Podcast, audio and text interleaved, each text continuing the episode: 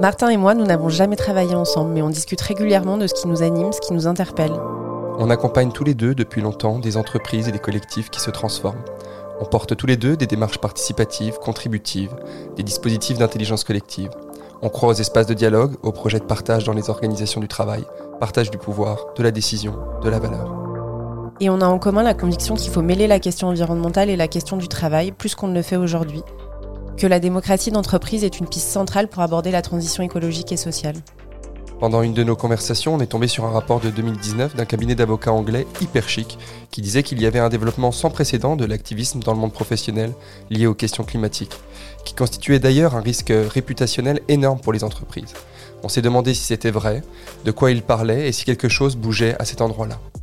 Et puis récemment, on a regardé, comme plus de 12 millions de personnes, toutes ces cérémonies de remise de diplômes d'étudiants de grandes écoles qui ont fait savoir qu'ils voulaient bifurquer, déserter les entreprises contribuant au dérèglement climatique. On s'est dit qu'il se passait vraiment quelque chose autour de l'entreprise, de son rôle, de son évolution, de sa réinvention, qu'elle était questionnée de toutes parts, sous pression, qu'elle et il étaient de plus en plus nombreux à essayer de la transformer. Des étudiants, des étudiantes, des lanceurs d'alerte, des dirigeants, des dirigeantes, des investisseurs, des salariés, des militants, des militantes, des syndicalistes. Au point de s'y perdre peut-être. Alors on a voulu comprendre qui sont celles et ceux derrière ces différents mouvements, leur point de vue, leur utilité, leurs difficultés aussi. Et nous avons eu envie de les faire dialoguer. Nous avons donc lancé avec CDI Média ce podcast. C'est maintenant ou maintenant.